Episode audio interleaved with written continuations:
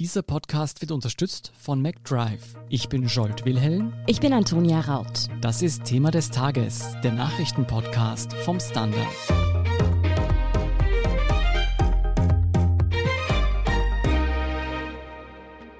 Neue Erkenntnisse bei den Ermittlungen lassen die Frage immer lauter werden. Hätte der Anschlag in der Wiener Innenstadt verhindert werden können? Und was läuft in Österreich bei der Deradikalisierung von verurteilten Extremisten falsch? Ob der islamistische Täter die Behörden über Jahre hinweg geschickt getäuscht hat oder ob Polizei und Justiz folgenschwere Fehler begangen haben, erklären Michael Möseneder und Fabian Schmidt vom Standard. Fabian, Innenminister Karl Nehammer hat am Mittwochnachmittag in einer Pressekonferenz Fehler seitens der österreichischen Behörden eingestanden. Wie gravierend waren die? Was ist schiefgelaufen? Also es wurde jetzt bestätigt, dass schon im Juli 2020 Informationen aus der Slowakei kamen, dass der Attentäter versucht hat, Munition zu kaufen. Und das gelangte offenbar nicht bis zur Justiz weiter. Da hat es auch geheißen, wenn sie das gewusst hätten, die Gerichte, dann wäre der Täter vermutlich wieder in Haft genommen worden. Das heißt, es gab da einen eigentlich entscheidenden Hinweis, dass hier eine Gefahrensituation bestehen wird und die ist im System verloren gegangen, was natürlich ein Muster ist, das man immer wieder bei Terroranschlägen in der Vergangenheit gesehen hat. Also man weiß dass die meisten Gefährder und Attentäter in irgendeiner Form vermerkt sind, aber irgendwo scheitert es dann, die Sachen so zusammenzuzählen, dass man zum richtigen Ergebnis kommt, nämlich dass hier eine sehr große Gefahr ist. Herbert Kickel von der FPÖ hat kurz vor dem Innenminister auch eine Pressekonferenz gegeben. Da hat er behauptet, die Hausdurchsuchungen bei den Terrorverdächtigen am Dienstagnachmittag, die seien schon länger geplant und keine Reaktion auf den Anschlag am Montagabend gewesen. Ist denn das bestätigt und hat der Täter womöglich von dieser Razzia Wind bekommen und deshalb früher gehandelt? Also zu diesem Zeitpunkt haben wir das noch nicht verifizieren können. Das sind die Informationen vom Herrn Kickel ja eben auch erst vor ein paar Minuten verlautbart worden. Es gibt einige Hinweise darauf, also man war schon sehr schnell, dann eben die Hausdurchsuchungen durchzuführen und eine Liste zu haben von Personen, mit denen der Täter offenbar engen Kontakt hatte. Kann aber natürlich auch sein, dass man da Hinweise durch schnell durchforstete elektronische Geräte wie das Smartphone etc. vom Attentäter hatte. Aber natürlich, man hat auch mitgekriegt, dass die Gefahrensituation als sehr, sehr hoch eingeschätzt wurde während des Attentats, also dass da große Sorge bestand, dass es andere Schauplätze auch noch gibt, dass es andere Verdächtige auch noch gibt, andere Attentäter. Von dem her kann man natürlich schon sagen, dass die Behörden vielleicht befürchtet haben, dass es eine koordinierte Aktion ist und das weist wiederum darauf hin, dass sie schon wissen, dass es Netzwerke gibt an Personen, die sich austauschen und die vielleicht auch kooperieren würden. Aber wie gesagt, derzeit können wir das nicht verifizieren. Das wird sich auch in den nächsten Tagen mehr und mehr klären. Man muss nur sagen, dass der Innenminister und der Generaldirektor für öffentliche Sicherheit sehr ausweichend auf diese Frage reagiert haben. Also ein klares Dementi gab es nicht. Hat deinem Anschein nach Kickel einen wunden Punkt getroffen? Ja, also es ist klar, dass Herbert Kickel auch noch immer gut vernetzt ist im Innenministerium. Tendenziell gibt es einige Polizisten, die der FPÖ zugeneigt sind. Und dass da ein gewisser Informationsfluss weiterhin besteht, ist evident. Das heißt, völlig aus der Luft gegriffen werden all diese Informationen nicht sein. Es ist natürlich die Frage, wie sehr sie politisch aufgeladen und übertrieben sind. Michael, der Attentäter von Wien war ein verurteilter Dschihadist. Was war den Behörden über ihn denn bekannt? Den Behörden war bekannt, dass er im September 2018 in die Türkei ausgereist ist, mit dem Plan, nach Syrien zu gehen und sich dem islamischen Staat anzuschließen. Die Behörden haben ihn offenbar falsch eingeschätzt. Auch du hast ihn vor Gericht erlebt. Was für einen Eindruck hat der junge Mann auf dich gemacht? Einen im Vergleich mit anderen Angeklagten mit diesem Delikt einen erstaunlich guten. Er wirkte reflektiert und relativ offen. Insgesamt dürfte er von seinem Verteidiger sehr gut gebrieft worden sein, wie er sich verantworten und geben muss vor Gericht. Was hat er denn damals argumentiert? Nun ja, einerseits, dass er abgeglitten sei in die Szene mit 16, Ende 2016, im Zuge von Schulproblemen und pubertären Problemen mit den Eltern. Andererseits, dass er sich dem islamischen Staat anschließen wollte, weil er Hoffnung hatte, dort einen Job zu finden und eine eigene Wohnung zu bekommen. Auf die Frage des Richters, ob er zu dem Selbstmordattentat bereit gewesen wäre, hat er gesagt, das hätte er sich nicht getraut. Und die Frage des Richters, die Nachfrage dann, ob er Menschen köpfen würde, hat er kurz gestockt und dann gesagt, das kann er eigentlich nicht beantworten, das weiß er nicht. Aber hat er sich reuig gezeigt? Er hat es versucht, sich geläutert zu geben. Man muss sagen, es ist auf diese Nebensätze angekommen oder auf das Stocken beantworten, das diesen Sinneswandel dann in Zweifel gezogen hat, auch aus Sicht des Gerichtes ganz offensichtlich. Fabian, noch einmal zurück zu diesen Personen, bei denen da gestern Hausdurchsuchungen durchgeführt wurden und die auch teilweise in Haft genommen wurden. Gibt es hier denn nähere Informationen? Könnte da ein Terrornetzwerk dahinter stecken, mit dem vielleicht eben auch der Täter von Montagabend in Verbindung stand? Es gab natürlich sehr schnell diese Festnahmen, es gab sehr schnell diese Hausdurchsuchungen und es wurde auch jetzt gesagt, dass da einiges gefunden wurde an schriftlichen Aufzeichnungen etc., sehr viel beschlagnahmt, das jetzt ausgewertet wird. Gleichzeitig ist es natürlich so, dass auch Attentäter einen Freundeskreis haben und dass man auch schnell einmal ins Visier gelangen kann nach so einem Anschlag, weil man zum Beispiel viel kommuniziert hat mit dem Attentäter. Das heißt, da gilt natürlich die Unschuldsvermutung und man weiß absolut noch nicht, ob es Eingeweihte gab. Es gibt aber Indizien, wir haben ja schon angesprochen, diesen versuchten Munitionskauf in der Slowakei da gab es einen Mitfahrer und einer der Verhafteten hat da eine Verbindung zu diesem versuchten Munitionskauf, nämlich war das Mietauto, mit dem der Attentäter in die Slowakei gefahren ist, auf die Mutter des Verhafteten damals angemeldet. Aber der wiederum, also der Sohn, war nicht mit im Auto. Es ist noch unbekannt, wer sonst mit ihm in die Slowakei gefahren ist. Aber das ist natürlich schon besorgniserregend, wenn die zu zweit Munition zu kaufen versuchen, weil das ja schon, also wenn ein Freund von mir mit mir Waffen und Munition kaufen fährt, würde ich schon nachfragen, wozu er das braucht. Also das sind schon ziemliche Hinweise darauf. Dann der zweite Angeklagte aus dem Terrorprozess damals gegen den späteren Attentäter, der quasi von ihm inspiriert wurde, dann später auch ins IS-Gebiet zu reisen. Der ist jetzt ebenfalls wieder verhaftet worden. Die hatten auch bis zuletzt Kontakt, auch nach der Haft. Da fragt man sich auch, ob das ein gutes Zeichen ist oder ob es nicht für die Deradikalisierung vielleicht besser wäre, wenn sich Personen, die gemeinsam Ausreisepläne zum IS geschmiedet haben, nach der Haft nicht mehr so eng miteinander beschäftigen. Also ja, es sind viele Fragen, die da noch offen sind. Derzeit ist eben die Eintäter-Theorie, die, der die Polizei anhängt. Aber ob es Unterstützung, nähere Unterstützung auch bei der Frage des Anschlags gab, ist für mich noch ungeklärt, nämlich auch die Frage, wie kam der Attentäter eigentlich in die Wiener Innenstadt? Jetzt wurde gerade gesagt durch den Wiener Polizeipräsidenten, dass man bislang keine U-Bahn Videoüberwachungsbilder gefunden hat, wo der Täter anreist. Und wenn ihn jemand mit dem Auto hingeführt hat, wäre das natürlich eine Beitragstat. Also da bleiben noch viele Fragen offen. Es hat ja auch in der Schweiz Festnahmen gegeben, die mit dem Attentat in Wien in Verbindung stehen dürften. Was wissen wir denn hierüber? Also die Justizministerin in der Schweiz hat gesagt, dass die zwei festgenommenen Anführungszeichen Kollegen waren vom Attentäter in Wien. Die haben sich auch physisch getroffen. Also das ist das, was wir hier dazu wissen. Offenbar auch eindeutig einer Gefährderszene zuzuordnende Personen wann und warum sich die drei getroffen haben, weiß man allerdings nicht. Gleichzeitig, das ist jetzt aber reine Spekulation, aber die Schweiz ist auch immer wieder ein Ort, von dem aus Waffen in den Umlauf gebracht werden. Das heißt, das ist vielleicht auch ein Ermittlungsstrang. Die Waffe ist ja auch zentral. Michael, eine Frage, die sich für mich da einfach aufdrängt, ist, wie kann sich ein junger Mann, der in Österreich geboren und aufgewachsen ist, überhaupt so radikalisieren? In was für Kreise muss der geraten sein?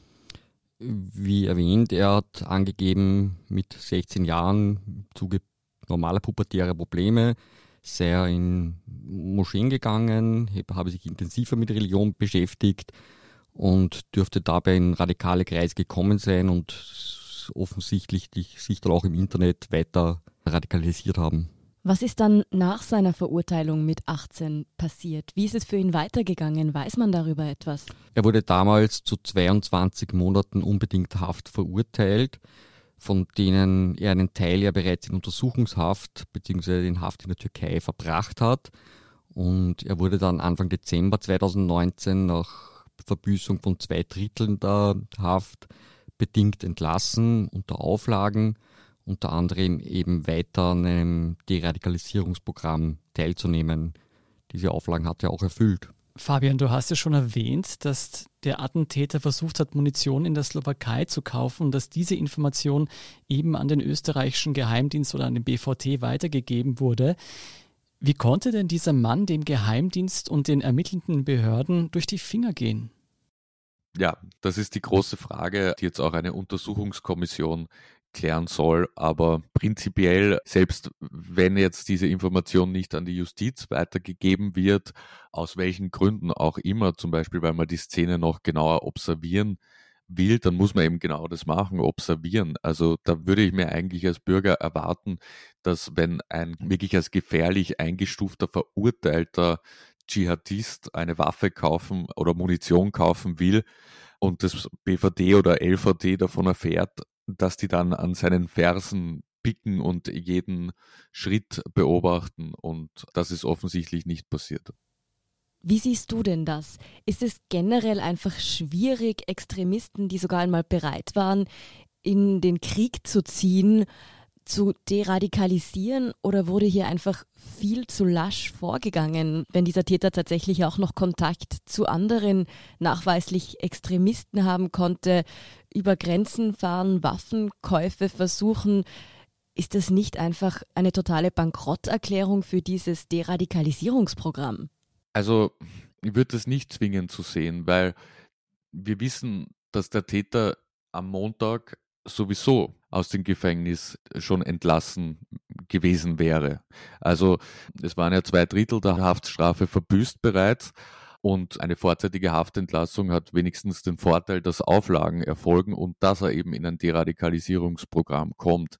Jetzt kann man natürlich immer die Frage stellen, wie viel das bringt. Gleichzeitig ist es der erste große islamistische Terroranschlag in Österreich. Das heißt, man weiß ja im Umkehrschluss nicht, wie viel es bei anderen gebracht hat. Und wenn das jetzt eine Rate ist von 95 Prozent, lassen sich deradikalisieren, dann ist das ein toller Erfolg. Und wegen einer Person, glaube ich, muss man das nicht in Frage stellen. Und ich meine, die ganz große Frage dahinter ist ja einfach, was ist die Alternative?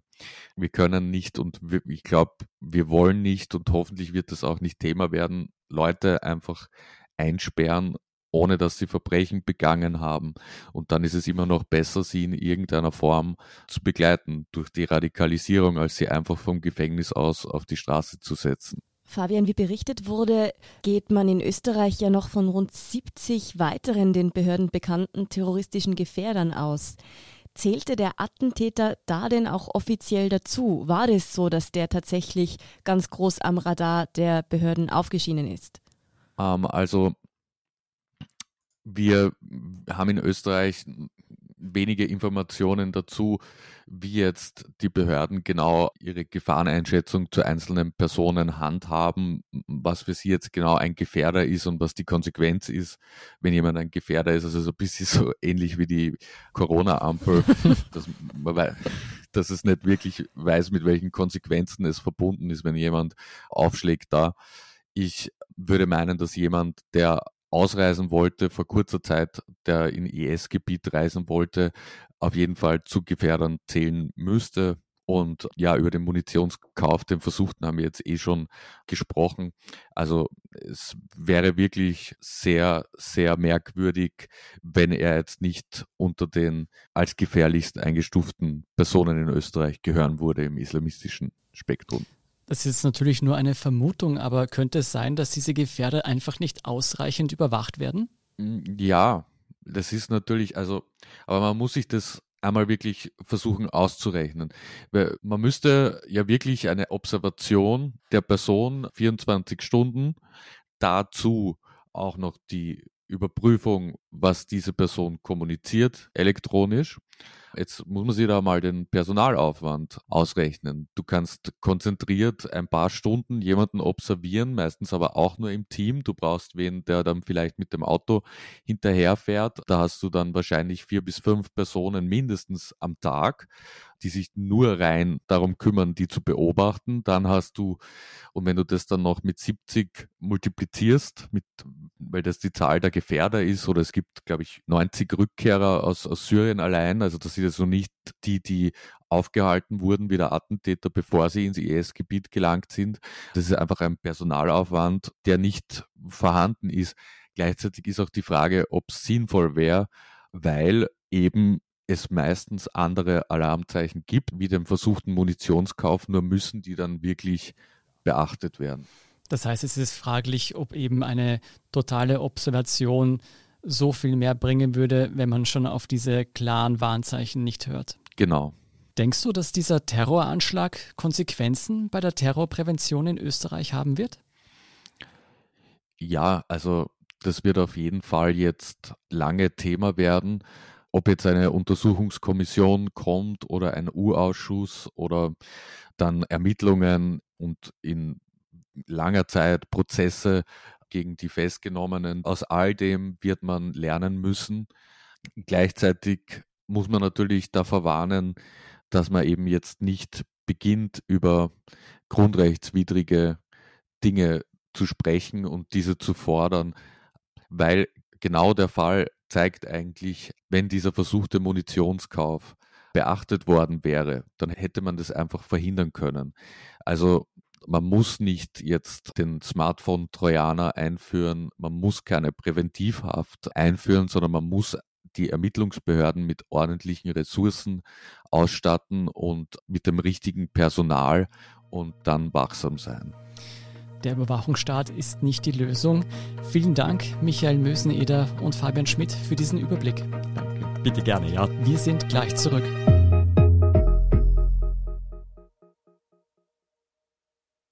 Wenn du endlich wieder einen Big Mac genießen willst oder du gerade im Auto unterwegs bist, dann stell dir vor, McDonald's bringt's jetzt wieder. Mit kontaktloser Übergabe zu dir ins Auto und kontaktloser Lieferung zu dir nach Hause. It's good to be safe mit McDrive und McDelivery. Und hier ist, was Sie heute sonst noch wissen müssen. Erstens, bei der Wahl des US-Präsidenten gibt es noch kein Ergebnis. Die Wahl hat sich entgegen der Prognosen zu einem Kopf-an-Kopf-Rennen zwischen dem republikanischen Amtsinhaber Donald Trump und dem demokratischen Herausforderer Joe Biden entwickelt. Umfragen und Experten hätten zweiterem eigentlich einen deutlichen Vorsprung vorausgesagt. Wie lange es dauert, bis ein endgültiges Ergebnis vorliegt, ist noch nicht absehbar. Unser Podcast von heute Morgen analysiert die ersten Ergebnisse. Der Standard.at hält sie außerdem im Live-Ticker zu den aktuellen Ereignissen auf dem Laufenden. Zweitens, die Zahl der Corona-Neuinfektionen in Österreich ist erstmals auf über 6000 gestiegen. In den vergangenen 24 Stunden sind 6211 Menschen positiv auf das Coronavirus getestet worden. Die meisten davon entfallen mit über 1500 auf Oberösterreich. Auch die Zahl der Menschen in den Krankenhäusern ist weiterhin hoch. Über 2500 Personen müssen dort wegen einer Covid-Erkrankung behandelt werden, 383 sogar auf der Intensivstation. Und drittens, eine Browser-Erweiterung ersetzt den Namen des Attentäters von Wien durch Ohrschloch.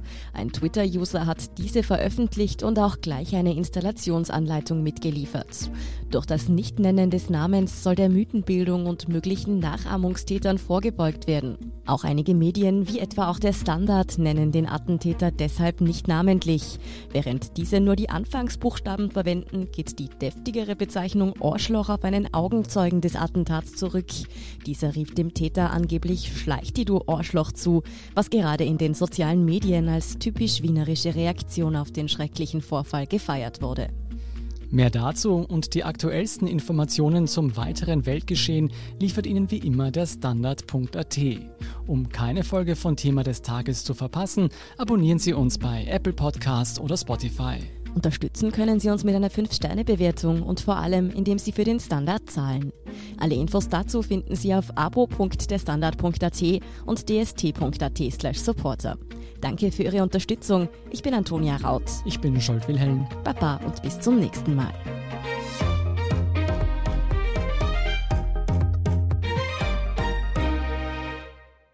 Wenn du endlich wieder einen Big Mac genießen willst oder du gerade im Auto unterwegs bist, dann stell dir vor, McDonald's bringt's jetzt wieder. Mit kontaktloser Übergabe zu dir ins Auto und kontaktloser Lieferung zu dir nach Hause.